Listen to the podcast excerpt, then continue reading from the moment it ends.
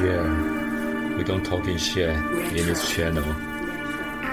他们说我们是上知天文下知地理，不要说是谁说的，我不会理你。没有名气，没有搞头，但是不怕没有人理。分享不为人知，历史不太真心，为你解开历史的谜。我们是 Bruce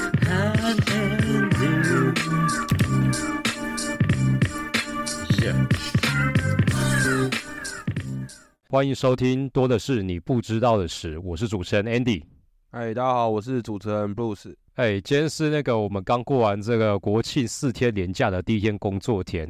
哎，Bruce，你连假有去那边玩吗？年假有跟就是大学同学去宜兰烤肉这样。呃，住去的时候去住 villa 对不对？哦，对对对，就是包栋才会熟。这什么烂梗？没有，就是包栋啊，然后就是就以前大学同学，然后就很久没见，然后大家就烤个肉啊，然后玩个玩个游戏，喝个酒，对，结果干，结果今年我喝到吐啊，傻眼。我真讲，你你你是很久没有喝酒对不对？就很久没有那么大量饮酒，对啊，因为刚好我我女朋友也在，然后我想说，因为之前她去年喝酒就喝到吐，所以我这次就帮她喝多一点。哦，果然是一个真男人的表现啊！没有，别说了。其实酒量变差，对啊。其实我觉得也是因为台湾现在有这个和平的时期啊，所以我们才可以平常呢就可以这样无忧无虑的跟我们的亲朋好友见相见面。嗯，其实呢，在这个年假，啊，我其实人在台东啊。其实原本我在台东玩的时候啊，我朋友就跟我讲一个讯息，他说：“哎，你知道吗？这国际间发生了一个大事件，那就是这个巴勒斯坦的激进组织哈马斯对我这个以色列这个国家发了超过五千枚的导弹。”嗯，你有听到这个消息吗？哦，有啊，我从年假其实每天都有在刷那个 PPT，然后就看大概看 PPT 在讨论的风向，然后其实我发现，其实台湾人蛮会反向思考的。嗯，当世界都在谴责那个巴勒斯坦的时候，其实 PPT 很多乡民在出来在支持巴勒斯坦，哦，对吧？然后所以就被说什么 APT 都就被误传说什么台湾人都支持巴勒斯坦这样。对啊，因为其实亚洲我们在台湾国家，其实因为毕竟我们不是犹太或基督徒嘛。所以，对于说这个以色列人跟巴勒斯坦的这些恩怨情仇，其实相对对我们来讲，可能没有那么切身的感受啊。那其实我一开始听到这个消息的时候，其实我并没有很，我有点不以为然啊。因为其实像他们在以色列这个地区啊，其实三不五时就会发发生一些其实一些零星的军事冲突，像是这个在边境互相射一点导弹啊，然后有发生一些自杀炸弹客的这个状况。那其实我我我会觉得，哎，这个好像跟以前以往没有什么不同。然后直到我回在台东回程的路上，我才稍微看了一下这个新闻。哎，我发现这次的冲突跟以往完全不一样。哎，嗯，因为他其实巴勒斯坦呢，他除了是发射很多枚这个飞弹到以色列境内之外，他其实有派遣大量的这个武装人员去渗透、去攻占那个以色列的哨所，然后有占领南部的一些呃以色列的城市，嗯，造成这个以以色列啊。数百名的这个军人还有平民的死亡，那，并且也有掳走大量的那个以色列的人民到巴勒斯坦地区当人质，这我觉得算是这应该说这数十年以来这个以色列最大规模的一次的这个军事冲突，那也造成这个人民最大一次伤亡的事件嗯，没错，所以我觉得我们应该是要非常严肃的去重视一下这次事件，然后跟。了解它后续可能会为这个区地缘政治带来的一些影响。嗯嗯嗯，对对对，其实很多人会把这次的战争跟那个俄乌战争比。对，那其实我个人感觉这次西亚发生的这场战争其实非常血腥啊。我我只能说比我们看到俄乌战争还要更残忍，因为你像俄乌战争，其实很多到现在可能都只是互互射飞弹啊，就是算是怎么讲军事作战嘛。对。对，可是像巴勒斯坦攻打以色列那那个影片啊，如果你有看到那些影片，你知道其实他们对，反正就是手手法就是极为残忍啊，嗯，真的是当仇人在杀，啊，把女女人啊手骨打断啊，然后踩在身上啊，然后不然是对尸体吐口水，而且他们对尸体哦，不是不是你死就算，他是帮你扫射，把你尸体打烂掉那种，对，真的好像欠你欠你钱，跟你有深仇大恨啊，所以我觉得这场这场战争是非常血腥，是。超乎我们想象，其实对吧？想必一定是有非常大的那个深仇大恨，才会造成这个这么大规模又血腥的屠杀。对，没错，对吧？那布斯有本好奇啊，就是为什么为什么这个耶路撒冷，或者说这个以色列地区，为什么会时常会有发生这些动乱跟战争的情形？嗯，其实第一个想到可能就是宗教冲突。对，那关于宗教的部分呢，我觉得可以，我们可以先从以色列，就是这个犹太人，还有整个以色列地区的历史，先为大家讲起。嗯，因为在数千年以前啊，其实古代的一个犹太人叫做希伯来人，对对对，然后在当时呢，他们原本是居住在埃及，嗯但是因为在埃及，他们其实就是受埃及人所奴役，就当埃及人奴隶啊，帮他们盖一些碉堡啊、金字塔一些大型工程。当时呢，因为这些希伯来人其实他们不堪埃及人的一些奴役，所以由当时的这个领袖摩西率领整个这个希伯来人离开了埃及。嗯，而这一段就是圣经里面所提到的出埃及记。哦对，那他们从埃及呢渡过红海，一路迁徙，来到现在西亚这个地区，就是现今以色列的这这一块地。然后传说中呢，摩西呢是受到上帝的指引，带领族人来到这块地，这是上帝所应许犹太人的，给他们的一块生存的地方。对对，犹太人呢，就视这个这块地为上帝的恩惠，因为其实犹太人他们一直都自认为自己是上帝唯一的选民。嗯没错，所以呢，以色列这块地啊，所以对于犹太人来讲啊，他们认为就是自古就是一个神圣不可分割的一部分啊。不知道这句话好好像还蛮有那个熟悉的，对不对？哦蛮有既视感的，对，像我们跟大陆一样的感觉。对啊，人家觉得说我两千年年以前这我就来这边住过啊，这以前就是我家，我现在只是在回来我我这边找我的土地有什么不对？嗯对，哦，后来呢，犹太人呢就在以色列建立了以色列这块地区，建立了以色列王朝啊，并且选择这个耶路撒冷当做他们的首都。之后的历史呢，更出了很多有名的国王，比如像是那个所罗门所罗门王跟这个大卫王等知名的犹太人国王。嗯但犹太人呢，就在在这个地区呢生活了好几个世纪，直到后来呢，西亚有个强大帝国叫做亚述帝国，嗯它崛起了，然后最后灭亡了这个犹太人的王国。然后后续其实亚述帝国之后，还有巴比伦王朝、波斯帝国，跟之后的那个罗罗马帝国，他这些帝国陆续兴起，就是把犹太人到处的驱赶。嗯嗯嗯因为那个时候其实已经没有犹太人的国家了，犹太人就在这些大帝国的帝国的疆域里面四处的流浪，嗯那以至于就往后两千年的时间，其犹太人就是一直在欧洲跟亚洲之间颠沛流离，过着一个没有家的，然后是被人四处被人讨厌的这个生活。嗯，就是被这个历史洪流带走了，对啊，就是他们当初住的地方也已经不是他们原本住的地方了。对啊，所以你你也可以想象，其实这次以色列他们遭受到攻击，他这么多的旅居在外的以色列人马上自愿回国去征召入伍，嗯。那所以他们已经过习惯就是没有国没有家的这种生活，所以当一遇到这种强敌，遇到那个攻击的时候，他们其实是一致很团结的，因为他们知道他们再不团结，又要过像以前一样，就像你可能那时候流落在欧洲的那个犹太人，二战的时候被德国纳粹大肆屠杀那个场景，总有一日还会再浮现在历史上。他们其实很珍惜他们现在拥有的国家吧。对对，其实我我看到那个新闻说，就是他们的后备兵役有三十万，对，我觉得蛮扯的。而且他们竟然是随时可以上场。我想到我们那，如果中华民国现在台湾如果要跟大陆对干，如果要一找那个后备兵，他妈有人可以上场打我。我想到这个，我就觉得我我觉得这就是我们国家的问题点。对啊，你看，不管是乌克兰还是以色列，其实他们对国家的认同度是很高的。对啊，对啊，这个也除了跟爱国情操之外，还有我觉得整个国家体制有关系。就是其实我是觉得他们的军事跟他们后备兵制好了，其实制度蛮完整的啦。对啊，反正这个也是有机会再讨论一下，就是关于这个当兵的回忆。对啊，对啊，刚刚 Andy 就是有讲到关于这个耶路撒冷的历史，那我现在讲一下，就是如果以现在的观点是怎样，为什么后来以色列跟巴勒斯坦还是有这么多的冲突？冲突吗？一那其实呢，啊那原本这个巴勒斯坦在一战之后啊是有英国人管辖，对，那那时候英国人就承诺犹太人可以在这边定居。那后来就是二战之后呢，就是他们就联合国他们有有答应他们要成立这个以色列嘛，对，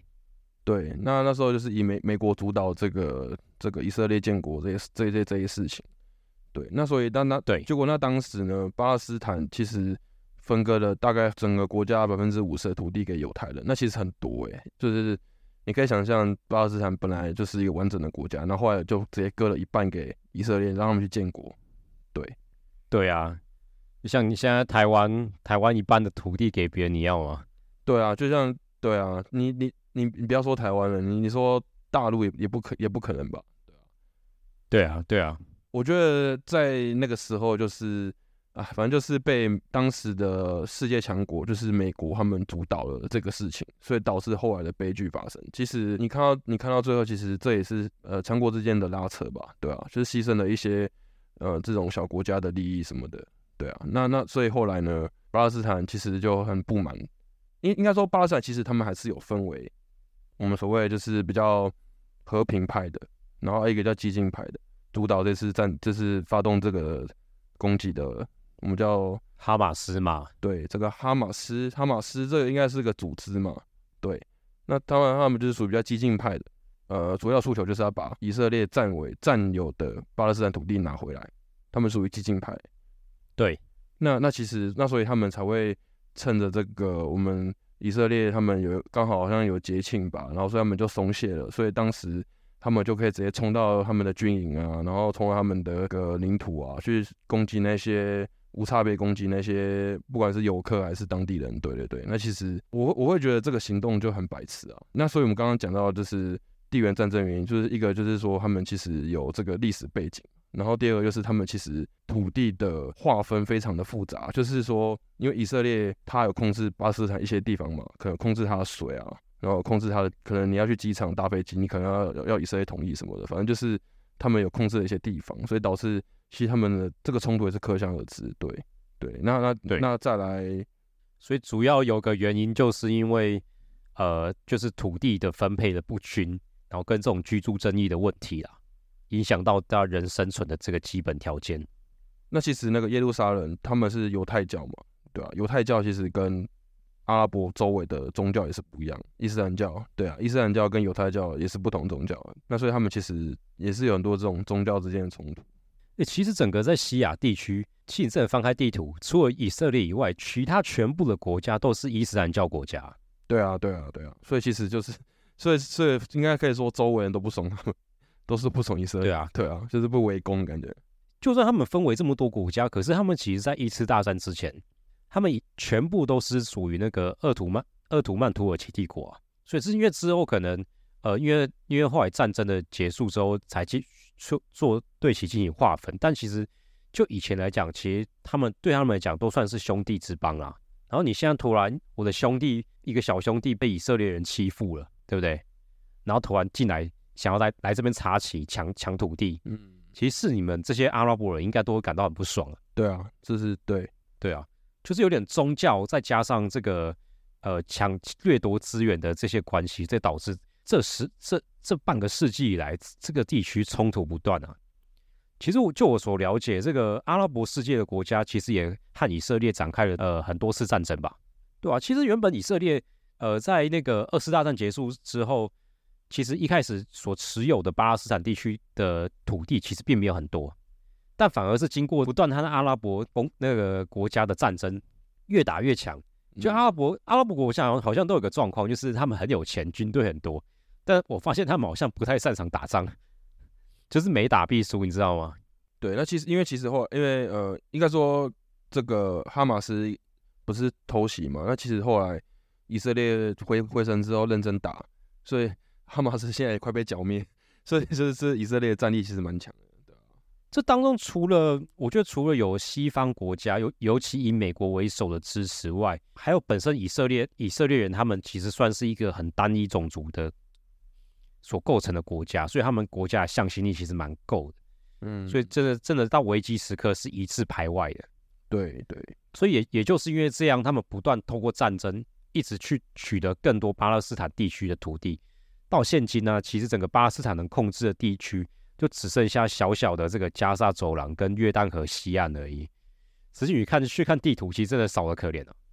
对啊，对啊，对吧、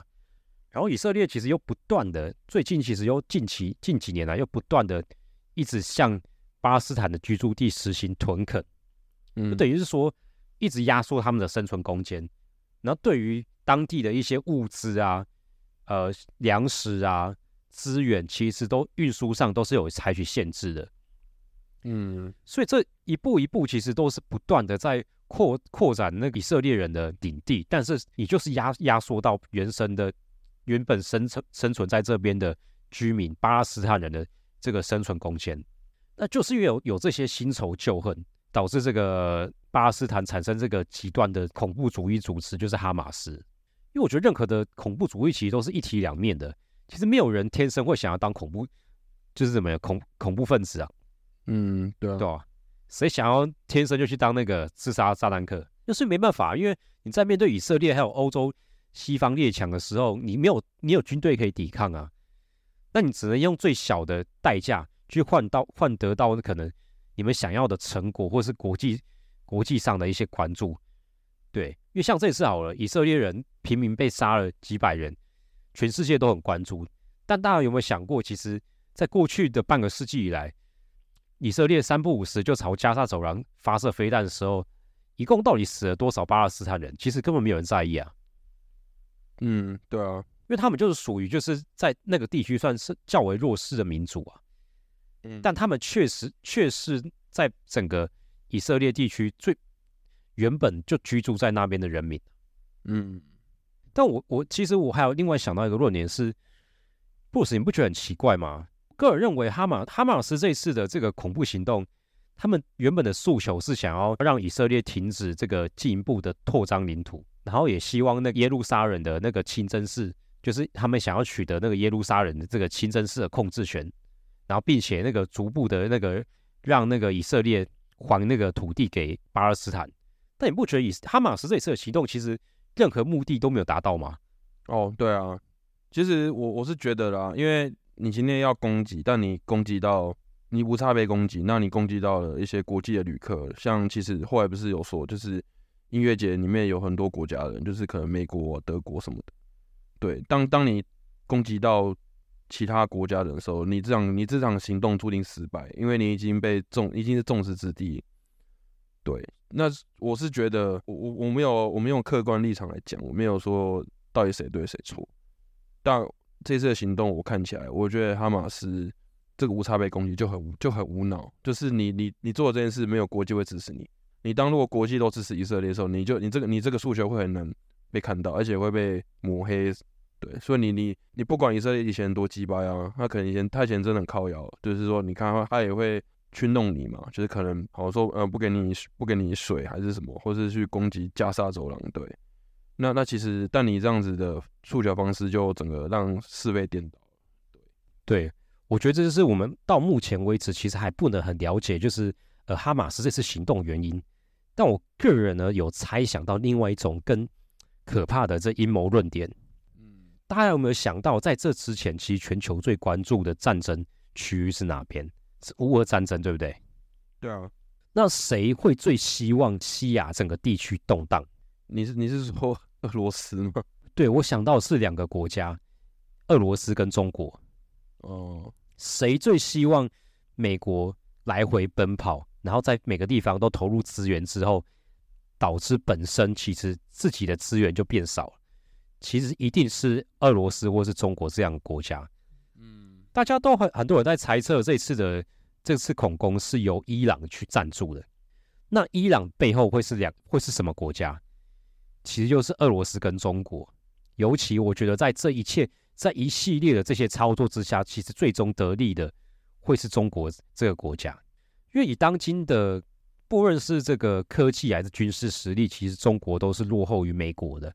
但它又是在美国面前一个不可忽视的大国的存在。当今天中国呢，它如果要战胜美国的话，它势必一定要让美国在很多线战场疲于奔命啊，对不对？嗯？他在欧洲大量的资助乌克兰。如果当今天西亚也开始发动多国联军的战争的时候，美国是不是也要投入相相对应的资源跟军力？嗯，没错没错。这个时候，美国的重心其实就是在欧洲跟西亚。而这个时候布鲁斯你有想到很可怕的一点，那哪个地方会是中国目标呢？哦，这个讲起来就是细思极恐啊，好像有这个道理哦。对，那所以所以别别所以搞不好下一个就是台海战争了嘛。哦，别忘了啊，之前二零二七年解放军攻台这个消息绝对不是空穴来风。解放军一直是想要攻去台湾的啊，只是嗯，苦于找不到适合的时机啊。为什么？其实你你大家当过兵就知道了啊，台台湾能撑到现在，绝对不是靠我们这个十万青年、十万军啊，或是每个人都愿意上战场而撑下来的啊。台湾之所以到今天都还可以是一个主权独立的国家，其实背后就是有我们这个美国在后面撑腰啊，嗯，对啊，当然就是对吧？美国之外，还有就是整个亚太的结区域的结构吧，对吧、如果日本啊，还是对吧？我们台湾其实就是这个亚洲第一岛链，等于说中国要踏出这个第一岛岛链，第一个要面对的国家，他势必会把台湾吃下来啊。他如果不吃下来，他永远被美国挡在这个太平洋门口啊，对啊。我觉得这个问题是大家可以去想一下，其实是蛮有可能的，也不完全是一个阴谋论。嗯，是蛮有可能，因为接下来我们总台湾要总统大选嘛，对，那那其实，而且你你会发现，其实大陆最近的行动都比较安静，没什么风声啊，然后也没好像也就是感觉他们在秘密行动一些事情，因为呃，习近平他们相对几年前那些挑衅的行为，现在就而且又要选举，然后他们的行为又感觉特别冷静，不知道为什么，其实。我觉得他们有在筹划一些事情，应该没有像新闻所口中说的，大陆他们好像可能呃要走一个比较和平的路线什么，应该是没有。对对，所以你你这个猜测是蛮有可能的，而且二零二四、二零二七，感觉就是两个总统之间的任期吧。对，所以有可能大陆方也是在看我们下一步是什么。对，那你说他们去资助伊朗？这件事情，或是跟俄罗斯联合作什么，这个都蛮有可能的，因为毕竟，因为他们就是有利益往来嘛。那你如果今天美国要投入两两边、三边、四边这种区域战争，其实对美国来讲，他们也分身乏术。其实现在的国际局势就很像那个一次大战之前的样子，嗯，很多地区里发生那个区域性的冲突，然后区域性之间又和区域性之间的国家保持着这个联盟的状态。所以一步一步从小小规模地区的这个局部战争演演化到这个呃规模庞大的世界大战，而是我觉得我们台湾其实应该去想一想，这个在未来这个强权的国家之间要怎么去求得一个生存。尤其在看这次乌俄战争，还有这次以巴冲突，我们都可以看到，其实国防不是喊口号，国防就是你平常你的国人就要保持这个忧患的状态。因为其实台湾其实也很多年没有打仗了。其实你真的坊间去问，真的，一旦战事开始，有多少人愿意去从军，去为为台湾去抵抗外敌？其实想必大家都心知肚明，这个数量其实非常少。我是觉得台湾的军事制度很不完善之外，我我相信国防的实力可能没有外界想象中那么差了。对，因为其实我听说一个说法是，其实大陆有在打资讯战，就是告诉。很多，包括台湾或是其他国家，就是说台湾的军备实力很差，就是可能输大陆一大截之类。可是其实台湾的军事的武器其实也没有落，可能没有大家想象那么差。大陆其实他们本身的也是迷啊，就是也是迷，他们的实力也是个问号，就是到底是多强？对啊，然后我们有多弱我也不知道。可是我觉得讲到一个重点是，其实大家没有意识说要要打仗，会不会就在没有意识之间就攻打？那是最可怕的，就像音乐节，然后直接就冲进来杀人，对吧？如果想象在台北办一个什么什么音乐季，然后他妈就直接他会直接跳伞进来，直接拿枪扫射，这个这这个也是世界大新闻了吧？对啊，对啊，对啊，谁会想到那个？然后看看音乐节，我可能看去看五百，然后突然被 AK 四七扫射，对啊，而且这这个人能能怎么样？这个美国到时候他们一定也会说。哦，我们给你资源，那你还是要自己打，因为美国现在很少丢那么多兵力在区域区域战争之中了吧？目前，其实以美国人立场啊，他他们其实想玩的是代理人战争。对啊，对啊，我给你钱，给你武器，但我不想自己派兵去送死。对啊，对啊，就是跟以前的战争的模式已经不太一样。对啊，对啦，我觉得这场这次的这个，不管是乌克兰还是这次以色列，其实。我觉得我们台湾都不能责无旁贷，应该要随时做好警惕，应该好好想一想，到底怎样做才是最好的。就是国防实力一定要继续往上加强，就是对，就是预算啊，还是什么军军购啊，这些都要做更对。因为当你真正有一把利器的时候，人家才会惧怕你，不会打你，对吧？不，不是，不是喊口号和平讲和平就就可以。达成的，因为在国际上其实不讲不讲口号，讲的是拳头大小，对啊，对啊，靠人家靠的是实力啊。像我其实也是建议政府，这个当兵从四个月改到一年，我个人是没有什么意见的。但是我认为其中的最根本的原因，其实不是兵役的长短，是你在这个当兵的期间，你到底做了什么事啊？对对不对？就像你延到一年，但是你只是让你这个。这个呃耍废扫地拔草的时间延到一年，这样我觉得根本没有任何屁用啊！对啊，对啊，你不如好好的把让让大家把这个打靶时间、这个专业训练的时间弄长，让大家真的可以这到这个战事一起的时候，可以立马进入到状况，投入到战场。我觉得这才叫最比较有用的这个军事训练。好了，那这个到这个节目的结尾啊，那我们去做一个历史的反思。就大家认为说，大家听下来，大家是真的认为说，以色列人是真的是一个受害者的角色吗？那我们这个巴勒斯坦人哈马斯，他们又真的是一个这个罪无可赦的恐怖分子吗？嗯，布鲁斯你怎么看？对啊，其实这个不不好，我就说我就像我前面讲，我觉得我觉得我们也不用去讲什么讲个评论还是怎样，因为我觉得两边他们都有他们他们的立场，对，因为。你说以色列他们的立场是什么？他们觉得这边是他们的曾经住过的地方，也合理啊，对啊。按你今天巴勒斯坦说，哎，这个是我们我们本来是我们的国家，但被你们抢走，他讲也有道理啊，对啊。那那其实就像我最前面讲，我觉得当时在这个划分土地之后就有问题，就是其实美国或是其他那时候的世界强国，他们其实也是因为他们之他们的造成的产物啦，就是把这个土地弄得这么畸形，然后导致两边的。不管是种族、宗教的这种冲突，对啊，所以我觉得不好说谁对谁错。我觉得有历史都是一体两面。你如果去同理心去了解他们每个立场，其实你就知道，其实没有没有对跟错了，对啊。所以就来到一句谚语嘛：我们这个建立一个国家靠的不是梦想，它最终总是要诉诸铁和血。对啊，没错没错。我们今天之所以会生活在台湾，然后享受这些比较和平的这些时光，去发展我们的经济。其实我们也要也也是有时候去想，这一切都不是理所当然的，这是经过多少先前先烈的努力跟丧命，才可以让我们这一代过得相对比较安稳、比较平、比较和平。但这一切呢，都不是别人愿意，都不是别人给那个自愿给我们的，只是靠要靠我们自己去争取的。嗯，没错没错。以上呢，就是我们今天对于这个以色列和巴勒斯坦之间的冲突。他们之间的历史所做一个见解，然后希望各位会喜欢。好，节目最后呢，那我想要感谢一下呃各位听众的支持。对，那如果你们喜欢我们节目呢，可以到我们的 Apple Podcast 留言，告诉我们你们想要听的主题。那可能哎，可能我们订阅数到一个量的时候，我们可以来办个抽奖。对，好啊，办个抽奖啊。对对对，那大家就留言起来好不好？我们从留言里面的人。然后进行抽奖，好不好？大家留言起来，OK？哎，留言起来，没问题。好，那今天就到这边。好，谢各位，拜拜。好，谢各位，拜拜。